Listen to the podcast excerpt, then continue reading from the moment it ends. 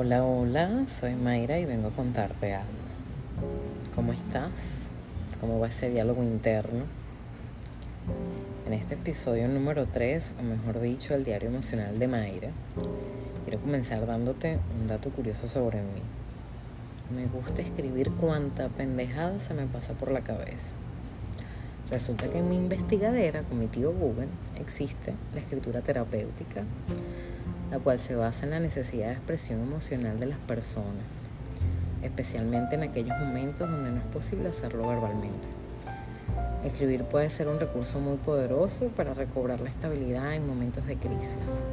Para eso no se exige ser un autor, un poeta, ni nada de eso. Solamente escribir. Uno de mis sueños es escribir un libro. ¿De qué? No sé. Pero eso lo tengo en la lista de sueños, porque no lo veo tan alcanzable como otras metas que ya tengo trazado. Esto se llama autosabotaje. Y reconozco que tengo muchos errores gramaticales y errores ortográficos. Y ponerme a estudiar literatura de verdad no me llama la atención. Me inclino más por estudiar el arte del ocultismo, astrología, adivinación, alquimia, tarot, cosas así. Entonces, todo lo antes dicho es lo que le llaman el diálogo interno. Es esa conversación consigo misma que aunque no lo creas, lo que te dices a ti mismo puede influir en tus sentimientos y en tus acciones. Y la única forma de visualizar tus cuestionamientos es escribiéndolo. Justo ahí puedes detectar todo aquello que te molesta, te atormenta, te incomoda. Y esta herramienta tiene dos beneficios. El primer beneficio es en el momento de escribir. Sueltas y drenas todos esos pensamientos erráticos y perturbadores. Por lo tanto, se convierte en una herramienta bastante liberadora.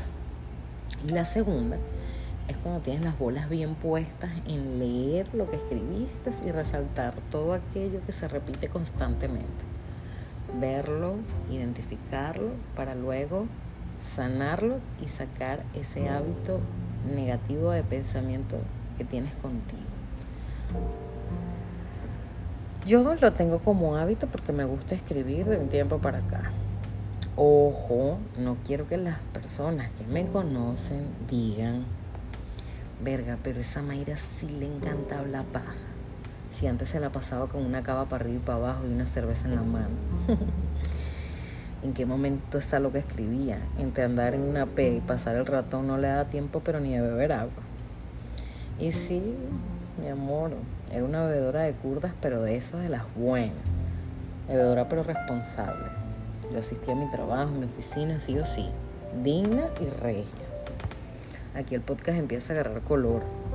Ya empiezan los chismes, las anécdotas, los aprendizajes. Obviaré nombres reales porque no quiero herir susceptibilidades. Recuerden que esto es un espacio para mí que te puede ayudar si te sientes identificado. Pero lo que provoca es dar nombres, pelos y señales. Ay, la Mayra maléfica.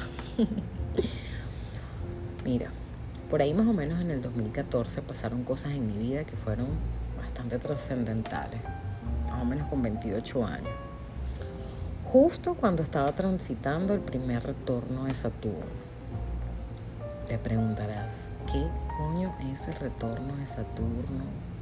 Ahora Mayra con este veo nuevo de la astrología. Mira, el retorno de Saturno es cuando la vida te da un volantazo y sucede entre los 28 y 30 años. Cuando sientes que todo lo vivido, tu orden, tus tiempos, tus estructuras, tus deseos, tus vínculos se derrumban. Es un momento clave. Todo se tambalea. Es una sensación de catástrofe. Cada quien lo vive de manera diferente. Pero es una pausa en este momento y recuerda qué pasó entre tus 28 y 30 años. ¿Qué marcaron la diferencia? ¿Qué marcaron tu vida? Te doy ejemplos. Te casaste, te independizaste, te mudaste de tu hogar matriz tuviste hijos, pérdidas significativas, ya bien sean materiales o de personas importantes. Busca, busca, busca, porque algo trascendental en esa época de tu vida, algo pasó. porque de algo estoy seguro hoy en día es que lo que sucede arriba en el cielo se refleja aquí abajo en la tierra. ¿Viste? Joda. Ya me dispersé nuevamente del tema inicial, que veo conmigo. Pero bueno, a mí me funciona escribir y expresarlo con el fin de dejar algo para el mundo. Así sea una o diez personas que le pueda servir cuestionarse como lo hago yo. Y con todo esto, les comparto un diálogo interno que tuve un par de meses atrás para que no se sientan locos solos, para que se sientan locos acompañados. Somos muchos los que tenemos ese diálogo interno, esa conversación, a veces de tu yo de unos años atrás con tu, tu yo presente. En esta oportunidad es un diálogo que tuve con la Mayra del 2014 con la Mayra actual, la del 2021.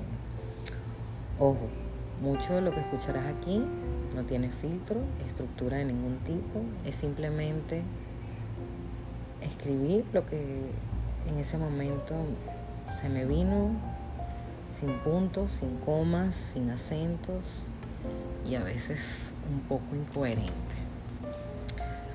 Comenzamos. Mayra 2014. ¡Wow! ¿Cuánto tiempo ha pasado desde aquel encuentro contigo misma? Esta vez desde otra óptica, con más madurez. Imagínate, ahora eres madre. ¿Quién diría, chica? ¿Tú, mamá de una niña? Mayra 2021. Pues sí, fíjate tú, chica, y te cuento lo mejor. El papel no me quedó grande, me quedó hecho a la medida, como elaborado en el mejor atelier del país. El gran llamado a ser madre llegó y llegó para quedarse toda la vida. Mayra 2014. Ajá, y en forma de chisme. ¿Qué pasó con la tía puta millonaria que quería ser el resto de su vida?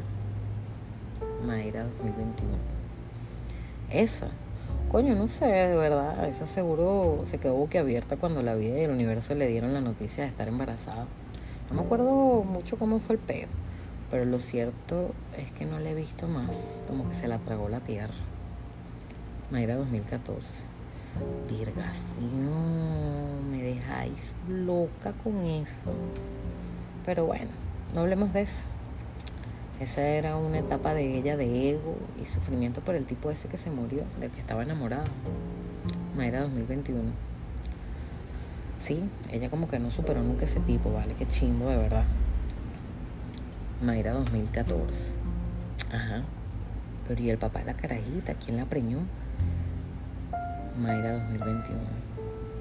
Mira, la verdad no sé. Ella no habla de ese tema. Si le preguntan, ella lo dice. Pero del resto, el chisme lo sabe bien ella y su círculo más cercano. Mayra 2014. Coño, tan delicada está que no se le puede tocar ciertos temas personales. Mayra 2021. No vale. Recuerda que ella cuando bloquea algo perdona y se olvida. Sabes que ella es como la canción de Malú, blanco y negro. Mayra 2014. Ah, ok, ok. ¿Y en qué anda ahorita? ¿Sigue buscando el príncipe azul de sus sueños? Mayra 2021. Mira, hay momentos que se ilusiona y se pone a pensar en el amor, pero la loca está enfocada en la hija y hace platica que no se da el permiso de conocer a alguien. Y con los que medio habla, los tipos que va. La hija la hizo ver su propia valía y no andar perdiendo el tiempo con cualquier huevón que se la quiere estirar. Mayra 2014. Mierda, de pana, no entiendo qué pasó ahí. Ella no era así. Mayra 2021.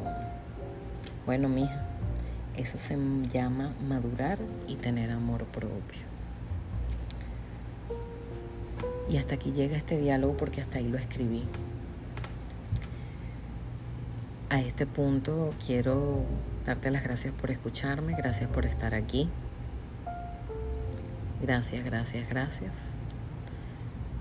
Que tengas una muy feliz tarde y recuerda siempre, todo en mi vida llega con facilidad gozo y gloria.